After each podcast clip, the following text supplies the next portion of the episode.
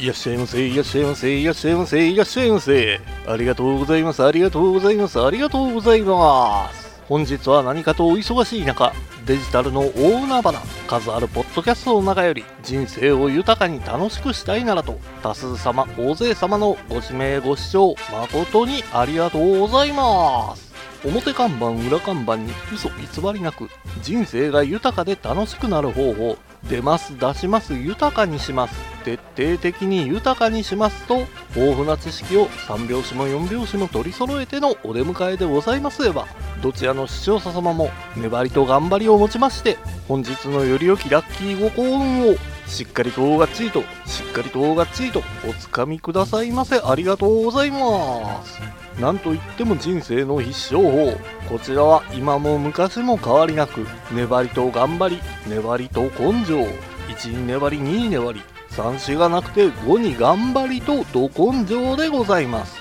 なせばなるなさねばならぬ人生は多少のスランプはございます。人生にスランプはつきもの。コツコツ丹念に丁寧に行動していただければ必ずや必ずや出てまいります。豊かな人生楽しい人生。歌の文句じゃないけれど土手の柳は風任せ。可愛いあの子は口任せ。何は男のど根性何は女の心意気で本日のより良きラッキーご幸運をしっかりとがっちりとしっかりとがっちりとおつかみくださいませ。ありがとうございます。それでは本日最終最後のお時間まで皆様のお時間とお体が許されます限りごゆっくりとごゆっくりとお楽しみくださいませ。本日は多数様のご指名ご視聴は誠に誠にありがとうございます。ありがとうございます。ありがとうございます。新年明けましておめでとうございます。中てもね2022年になってもう1週間なんですよね。新年になったからっちゅうて、なんか大きく変わるわけでもないんですけど、一つの区切りとすることで気持ちも新たになります。だからこそ、年初には1年の計画を立てる人っていうのも多いですよね。せやけどね、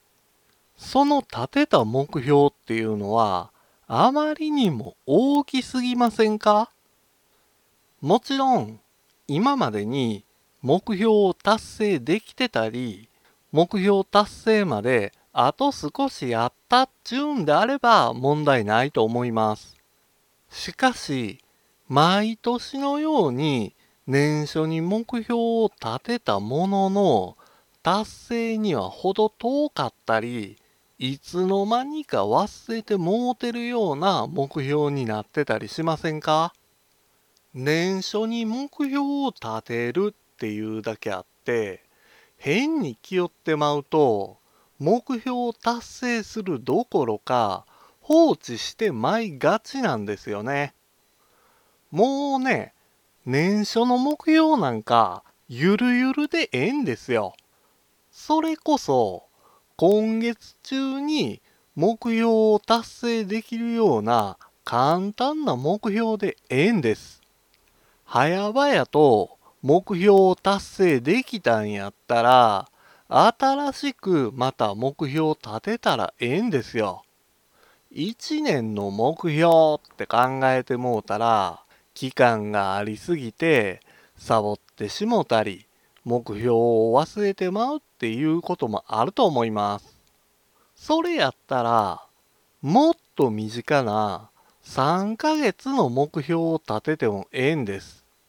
3ヶ月目標を4回達成したら、1年で目標を4回達成したことになるんですよ。そない考えたらすごいと思いません ?1 年の目標を小さく区切って進捗を確認して年間目標を達成するっていうのが一番の理想なんですけど進捗管理とか時間管理っていうのになれるまでは小さい目標を設定してそれ繰り返す方が簡単です。この流れが一般的に PDCA って呼ばれるもんです。プランを立てて、行動して、確認して、修正する。これってね、実は無意識に日常的にやってることなんですよ。朝起きて、顔洗って、歯磨いて、ご飯を食べる。この朝の一連の流れが計画ですね。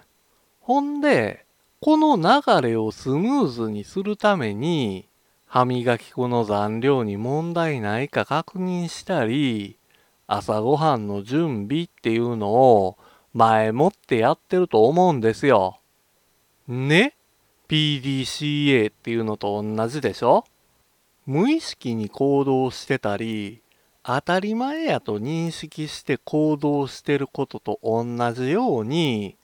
目標を達成できるように、行動すべきことを具体化したらええんです。時間とか進捗の管理っていうのは、そこに付随してくるもんやから、いきなり難しいこと考える必要なんてないんですよ。まずは、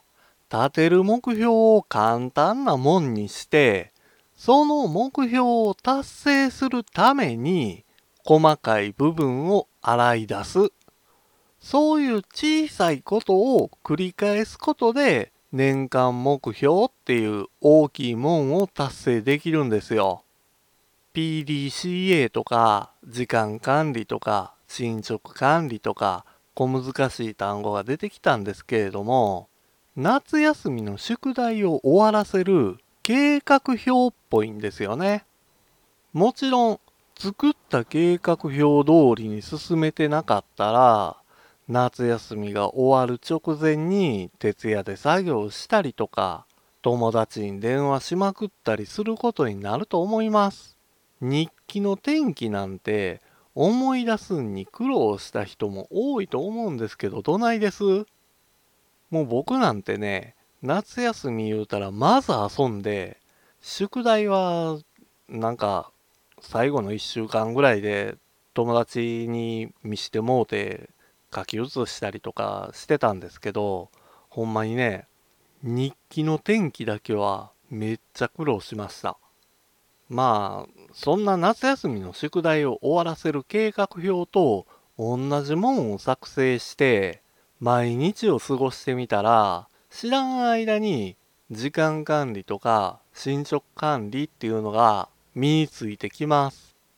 2022年はまず小さいことから始めてみましょう。日々の生活の悩みとか困りごとの相談っていうのを直接お会いしてお話できたらええんですけど、なかなかそういうわけにもいかないですよね。ポッドキャストでは一方的になってしまうんで、Twitter でメッセージをいただいても構いません。一緒に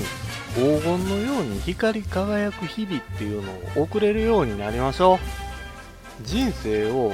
楽しく豊かにできるような配信を毎週金曜日の15時にさせていただきます。あなたの人生すべてがゴールデンタイム。本日は何かとお忙しい中数あるポッドキャストの中より多数様大勢様のご指名ご視聴誠に誠にありがとうございます。ありがとうございます。ありがとうございます。